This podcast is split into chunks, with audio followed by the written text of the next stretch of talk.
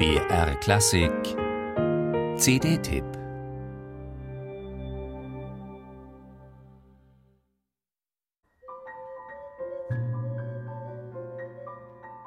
Neugierig sein, anregen und auf die Suche gehen. Auf die Suche nach ungewöhnlichen und spannenden Klängen und Klangmixturen. Dieses Anliegen treibt das Trio Acanto nun schon fast 25 Jahre an.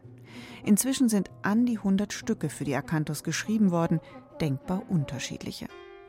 Das neue Album heißt programmatisch Funambule, übersetzt Seiltänzer oder besser noch Hochseilakrobat, nach dem gleichnamigen Trio von Georges Apergis. Um auszutarierendes Gleichgewicht und Klangbalance geht es diesem französischen Komponisten und Theatermenschen in seinem Trio. Alle Instrumentalisten sind eigenständige Partner in wechselnden Rollen.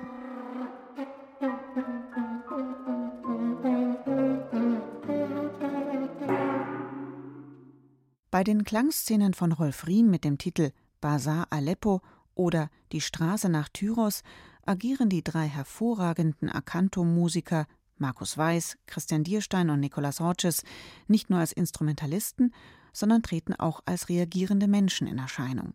Gesten zeigen, dass sie die Textzuspielungen nicht unberührt lassen. Etwa 20 kleine Kinder liegen auf weißen Fliesen, die Augen geschlossen. Sie sehen aus, als würden sie schlafen. Nur die zum Teil an die Wand gepressten Gesichter und die seltsame Körperhaltung mancher verrät, die Kinder schlafen nicht, sie sind tot.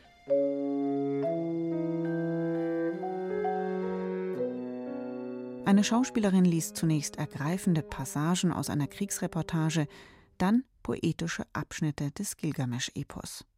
Um euretwillen mögen weinen die hohen Gipfel von Berg und Gebirge, es mögen die Fluren klagen, so als seien sie eure Mütter.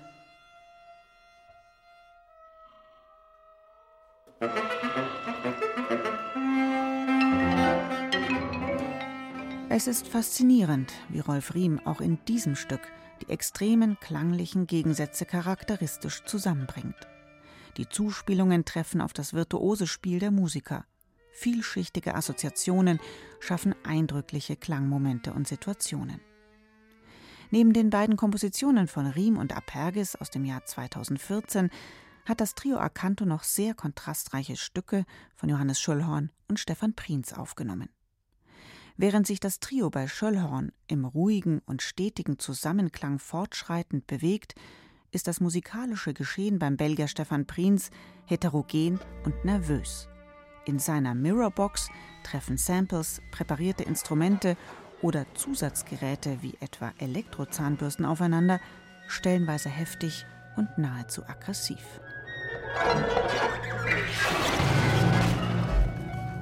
Stefan Prinz zerlegt die Trio-Besetzung. Oft lässt sich gar nicht nachvollziehen, was gerade im Einzelnen erklingt. Ruhige Phasen, harte Schnitte, Turbulenzen und Stille lösen sich ab. Alles in allem präsentiert das Trio Acanto mit dieser CD jedenfalls ein äußerst weites Spektrum und zeigt kompetent, wie unterschiedlich vier interessante Komponistenpersönlichkeiten aktuell mit demselben Klangrepertoire umgehen.